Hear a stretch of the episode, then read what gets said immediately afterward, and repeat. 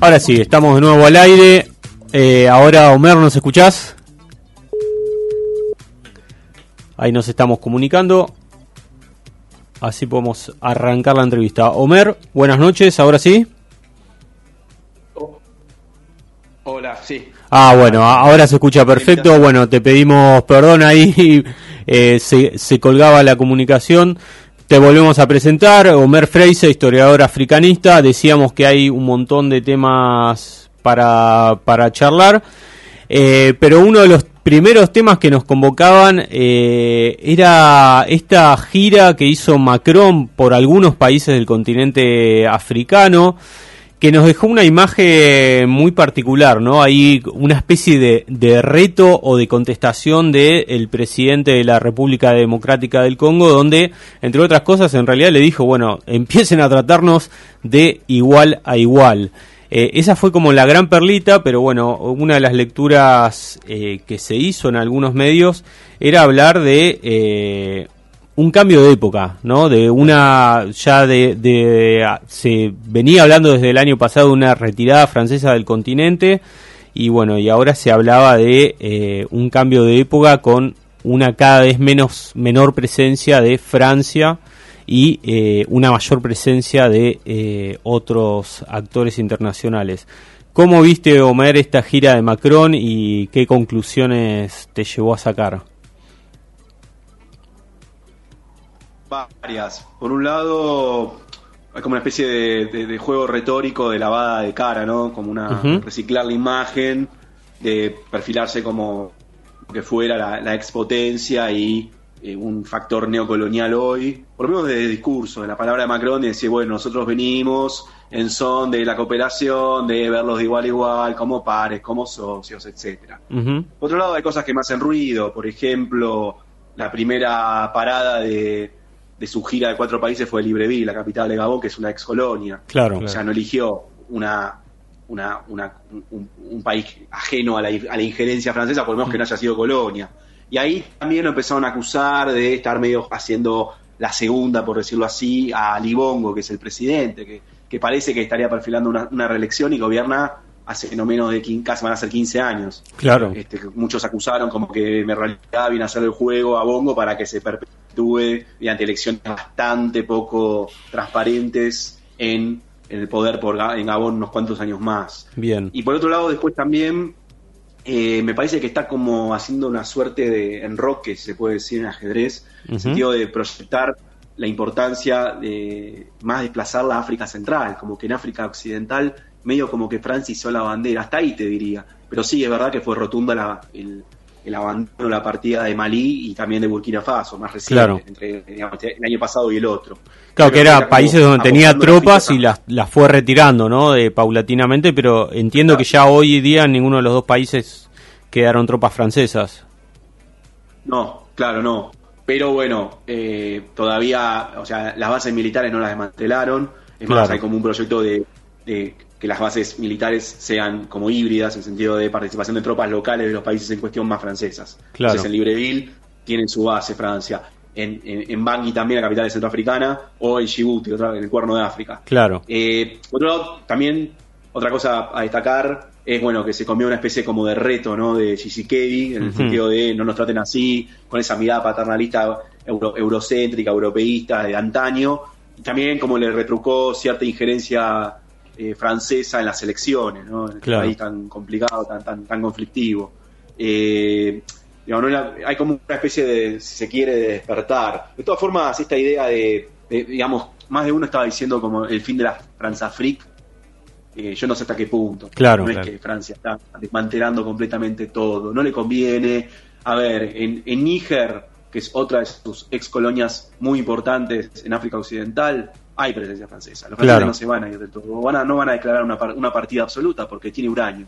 Claro. Si tiene uranio, básicamente, Francia no tiene electricidad.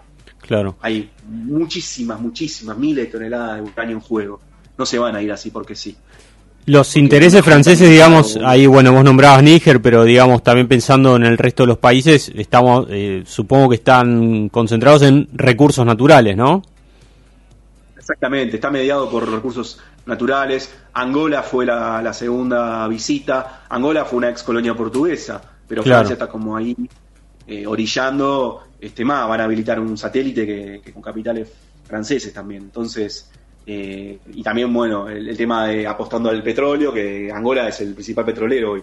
Nigeria quedó más abajo por, los problemas internos y Angola es como el gran petrolero hoy por hoy en África, ahí junto a Argelia y otros, pero eh, Angola no fue un país de la, digamos, de la esfera eh, francófona, entonces ahí Macron hace una gran apuesta, se, juntó con Joao Lorenzo, con el, con el presidente, y no solamente por este satélite, sino también por la, por la apuesta por recursos energéticos. También Angola está, eso es importante, igual que Mozambique, otro ex país la órbita lusófona, ¿no? Una ex colonia portuguesa. También Angola está apostando al tema del gas, igual que Mozambique. Entonces puede ser otro nicho importante de, acá a un tiempo, eh, prudencial. Pero bueno, es más que nada el petróleo. Y, después, bueno, decía, primer país, Gabón.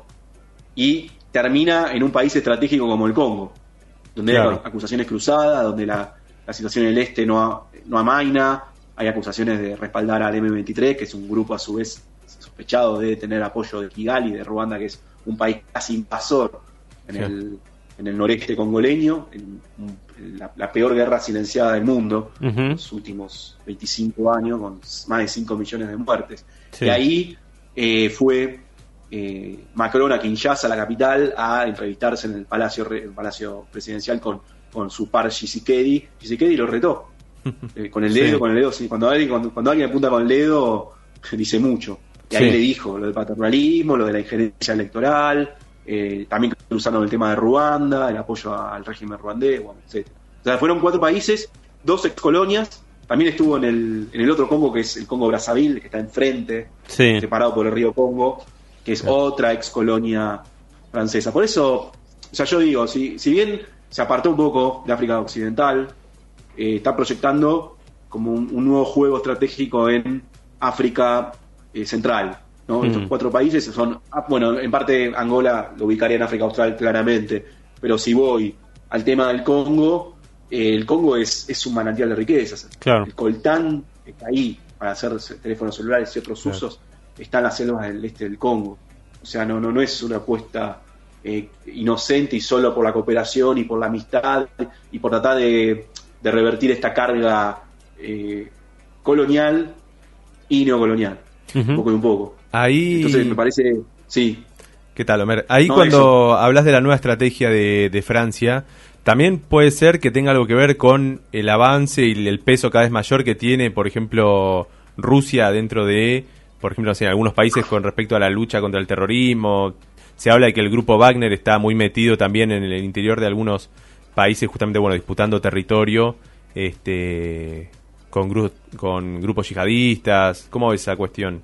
Sí, sí, está totalmente. Eh, digamos, hay, hay en, esta, en este discurso del Eliseo de la, esta, como esta, esta, esta, esta modificación, este este nuevo discurso que, aparenta o que sería una, una, relación amigable de cooperación, de dejar el pasado colonialista de, igual va, va a tono con, con, cierta política de acercamiento a Argelia, con el discurso de Macron en agosto de 2017 de la, restitución de obras africanas en museos franceses o en museos en general, pero apuntó a la política francesa. Hay como una especie de, nueva mirada. Eh, hay que ver hasta qué punto los objetivos son sinceros. Claro. Son sinceros.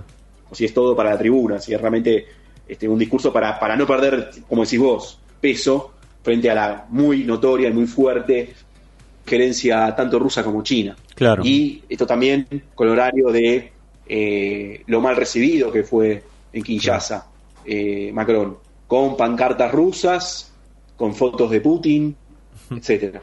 O sea, hay un sentimiento francés eh, en avance, el África Occidental estuvo muy marcado, en Malí, en Burkina Faso, etcétera, pero no es todo, no es todo culpa de Rusia, no es todo responsabilidad de Rusia. Hmm. Ahí hay, digamos, el pasado colonial, la Francia la, condena en ese sentido en África, la Francia Afrique. O sea, resumo, Macron dijo, fin de la Francia Afrique con esto. Hmm.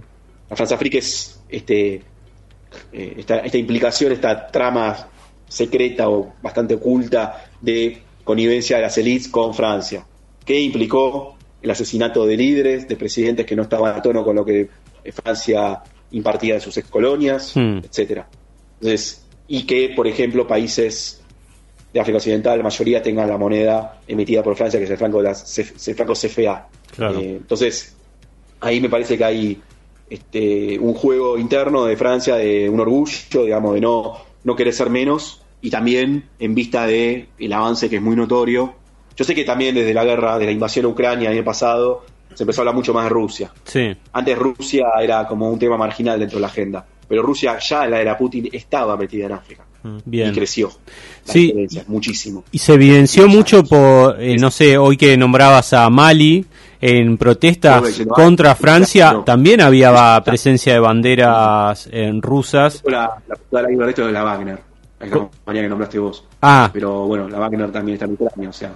Eh, y además hizo como un realineamiento de tropas, de filas, en virtud de por ahí dejar un poco de lado espacios africanos y eh, poner, digamos, el, colocar la atención en, el frente ucraniano. Pero me parece que esta gira a, la, presidencia francesa le deja un sabor amargo. Claro. Me parece. Ahí se, notó bastante un, rechazo a la presencia francesa. Sí, sin duda. Lo Sin duda otra vez hubo manifestaciones antifrancesas, esta vez en Kinshasa, que Congo no, este Congo lo sí, pero la República Democrática del Congo que nombraron no fue colonia eh, francesa, fue colonia belga, pero de todas formas Francia tuvo y sigue teniendo injerencia en los asuntos, por ejemplo, de seguridad del Congo. Eh, Pensando en lo que quería agregar a esto que decías de la presencia rusa, ¿no? Eh, si, te, si, si no estoy equivocado, casi la mitad de los países eh, no condenaron a Rusia en el caso de la guerra, ¿no? ¿Es así? Sí, se abstuvieron. Que, que es todo un dato, me parece, de, de, la importancia que tiene Rusia para alguno, por lo menos para la mitad de los países. Sí. Ya hubo tres votos y por lo menos en dos, buena parte del continente yo te diría un poco menos la mitad, se abstuvo. Claro, claro. Eh, bueno, ahí hay rojos en la lista llamativos. Bueno, no llamativos, pero por ejemplo, fíjate que Malí votó en contra. Claro. Y Malí es el país donde más se notó el, sentimiento anti, este, digamos, antifrancés, por ejemplo. Claro, ahí está. Que, implicaría un alineamiento con Moscú, no con el Kremlin, con, Rusia. Y Eritrea, un aliado bastante cercano siempre a Rusia, de otro lado, en el cuerno de África, siempre votó eh, a favor de Rusia, se votó negativo. Eh, la, condena, la invasión, todo, todo eso. Ahí está. Y eh, la abstención está más que nada ligada a ciertas cuestiones de, como de no comprometerse, de parecer neutral. En realidad también yo lo veo como una, una como un cierto agradecimiento, cierta retribución por la intervención o la ayuda en, en época soviética a determinados países. Mira, está bien. Y también hablabas de la, de la cada vez mayor presencia china en la zona y hace algunas semanas, eh, o la semana pasada, no me acuerdo, eh, leí una noticia de, por ejemplo, también pensando en el cuerno de África, de que en Djibouti eh, tenía, estaba proyectando China el construir una base de lanzamiento espacial. China, digamos, está teniendo presencia en el cuerno de África exclusivamente o también con una proyección al resto del continente? Es una proyección continental que floreció a partir de 2000, por ejemplo, que se hace el primer foro China-África, que ya hubo varias ediciones, y es una presencia que es más agigantada incluso que la, que la rusa, por ejemplo. Y ya China eh, recientemente, ya hace unos años, desplazó a, otros países pesados, digamos, como principal socio comercial. El principal socio comercial global de África es China, de toda África, de todos los países. O sea, por ahí en alguno no tiene tanta injerencia, como veis el mapa y aparece en blanco respecto de la presencia de los negocios chinos, pero me parece interesante que la presencia de China es el dato del futuro y China está aprovechando los mercados. Está bien. Por ejemplo, Nigeria se proyecta en 2050 ser el tercer país más poblado del mundo y en 2100 ser el país el segundo, detrás de, la India. China se va como a estancar, incluso, claro. que es más poblado. Para el 2100 se proyecta que esté por debajo de la India. Solo, solo por debajo de la India. Hoy es el séptimo u octavo país más poblado del mundo. 216 millones de habitantes. Bien. A confirmar. 210 millones seguro y más. Eh, sí, 2100 segundo y 2050 tercero, o sea, avanza. Y eso para, para, China es una oportunidad de negocio. Sí, sin dudas, eh, sin dudas. Y sin, sin descontar, obviamente, lo, lo, primero de todo que son los recursos. Claro. El, petróleo nigeriano, el angoleño, el, los diamantes, el coltán en Congo, etcétera. Claro, Nigeria entiendo que es una la, es la economía o una de las economías más importantes del continente, ¿no? Sí, eh, Nigeria ya te desplazó dos veces a Sudáfrica. Ah, bien, bien, bien. Por, en términos de PBI, pasa que el PBI es una lectura parcializada. Sí. por más que el PBI sea grande, el país puede tener serios desequilibrios, los tiene. ¿Qué? Que los tiene, claro. Eh, ahora que hubo elecciones se hablaba de eso, ¿no? De la de los números de pobreza que eran eh, bastante importantes. Sí, en 2018 eh, Nigeria desplazó a la India como el país con, la mayor cantidad de pobreza absoluta. O sea, de gente que, según Banco Mundial, etcétera, define la pobreza como vivir con apenas o, menos de un dólar veinticinco por día. Y también gravísimo, tenés 100 millones de personas que están en esa mm. situación.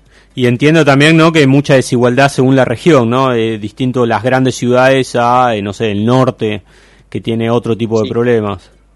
Sí, eh, el gobierno federal, que está casi en el centro del país, o sea, es el, el, Estado, o sea, el Estado federal, es uno de los 36 eh, estados que se divide la, la República Federal, ha desatendido áreas ha como prestado menos atención a áreas más distantes y esas áreas son las más conflictivas hoy. Claro. Eh, el famoso Boko Haram. Claro. Se hizo famoso en 2014 por el secuestro de las 276 pupilas, las chicas, ahí en, en Chibok, en un pueblito, una aldea. Y, eh, por ejemplo, el tema del petróleo del sur. Claro. Grupos secesionistas, ataques a refinerías, eh, sabotajes a la producción petrolera. Por ahí eso también es falta de atención. Sin embargo, es más importante para el gobierno federal el, petróleo de Nigeria, el del sur, que Boko Haram en el norte. Son claro. rurales bastante eh, pobres. Claro, claro. Y hace poco, bueno, eh, decíamos, ¿no? Hace un par de semanas hubo elecciones en Nigeria. Eh, entiendo que ganó el candidato oficial, oficialista Tinubu, pero eh, esas elecciones fueron puestas en dudas por parte de la oposición, ¿no? Que muchos decían que eh, era probable que haya ocurrido fraude y escuché hasta de sectores que decían, bueno, hay que llamar nuevamente a elecciones y volver a hacerlas. Eh, no sé qué lectura haces así en general de, de, las elecciones que ocurrieron y si ves posibilidad de que se vuelvan a hacer, si, si estas denuncias de fraude tienen algún asidero y qué puede llegar a pasar. Hubo denuncias de la oposición, de los dos principales partidos con chances, de los tres candidatos que tenían más eh, oportunidades dentro de los 18 que se presentaron. Eh, igual lo, llamativo, y era algo esperable, es que tenían que votar más o menos casi 95 millones de personas, y solo se presentaron 23 millones, nada, menos de 30. Hmm. Lo cual te habla de, un descrédito importantísimo en la democracia. Sí, sin Yo siempre digo un dato que había visto interesante, el Afrobarómetro, que es un think tank Que, hacen las mediciones así de política, de opinión pública, etcétera, y decía que cuando, o sea, Nigeria tiene desde el 99 eh, democracia ininterrumpida, es el periodo más largo de su vida corta, 63 años va a cumplir, país independizado como la mayoría de 1960 de África, eh, tiene 24 años, va a cumplir 24 años de democracia. Al principio hace una, hace una encuesta eh, esta ONG y 84% estaba a favor de la democracia, como que la democracia pensaba que era el, mejor sistema posible para vivir en armonía la población nigeriana. Bien. Repitieron la encuesta el año pasado, en marzo, hace un año, exactamente, 24, 21, 24%. No, claro. Opinaba lo mismo. Claro. Ya hay, hay un decreto de la democracia importante. Sí, sí, sí, sí. Eh, los, los números son muy, eh, muy, muy duros, muy elocuentes, sí. Bueno, explica esto que decís, ¿no? De que tan poca gente se haya acercado a votar. Exactamente, y además también eh, ya se sabía que iba a haber desconformidad. Por suerte esa desconformidad no se tradujo en, digamos, violencia pues electoral como pasó en Kenia 2007-2008, que fue terrible, fueron como 3.000 personas. Eh, hubo algún que otro incidente, pero eh, incluso algunas, algunos partidos, algunas agrupaciones que habían eh, incubado, digamos, denuncias a la justicia electoral, las bajaron. Yo no creo que se repitan ya. Bien, bien. Pasaron, pasaron, van a ser tres semanas. Claro. Este 25 de febrero fueron. Bueno. Las elecciones, un único día, una locura, porque fueron seis horas nada más. Para votar, se suponía, pasa que en realidad votaron mucho menos, como te decía, ni el 30% del padrón. Claro, si se acercaban todos era como medio, medio inviable que ocurra de buena manera. Sí, no, podía, podía prolongarse. De hecho, en otros países han dado prórrogas porque también tenían un caudal electoral grande. Ajá. Pero también hubo denuncias de, hostigamiento, de amenazas de no ir a votar porque si no, tal cosa, y así. Pero me parece el dato como más llamativo, era, era cantado, era esperable que hubiera eh, impugnaciones, eh, críticas, descrédito, pero el dato más, eh, más llamativo es la, a baja participación electoral. Sí, sí, sin duda. Continúa la baja, indudablemente. Y tenés que, digamos, pensar que es la democracia más grande del continente. Sí, y toda esta proyección que, que vos decís, ¿no? Que va, que va a ser el segundo país más poblado de acá a 80 años. Eh, que me parece todo un dato. Todo un dato. Pues casi va a tener, va, a estar rondando los 700 millones de habitantes. Sí, sí, no. Es casi cuatro veces más lo, actual, es una, es una bestialidad el, aumento poblacional. Puede ser una oportunidad, pero también puede ser un foco de problemas. Por ejemplo, entras a, ver noticias de lagos y se está hundiendo. Mm, claro. Está la está comiendo la costa. Y en sí. dice dice, el lago desaparece, el lago es la ciudad más poblada y una de las megalópolis mm. más grandes de todo el continente, se la, se la está comiendo el mar. Sí, por ejemplo, gente con aumento poblacional. Claro. Varios problemas para, para abordar de parte de Nigeria. Homer, eh, nos quedamos sin tiempo. Está muy interesante la charla, me encantaría poder seguirla, eh, pero tenemos que ir cerrando el programa. Te agradecemos enormemente tu buena predisposición, eh, lo claro que fuiste y bueno, y la paciencia ahí al comienzo con los problemas técnicos que tuvimos no hay problema, cosas con la virtualidad. Pasa, pasa. te mandamos un gran abrazo y bueno, y te agradecemos nuevamente. Otro de ustedes. Muchas gracias. Ahí pasaba Homer Freisa. Siempre muy claro. Siempre muy claro, como decíamos al comienzo, historiador africanista, hablando un poco de, bueno, lo que es, si se, bueno, eh, lo dejamos ahí en signo de pregunta, retirada francesa, bueno, eh, lo seguiremos charlando, pero sí la gira de Macron, la presencia rusa en el continente, la presencia china en el continente cada vez más importante y un poco de lo que había pasado en las elecciones nigerianas hace tan solo un par eh, de semanas.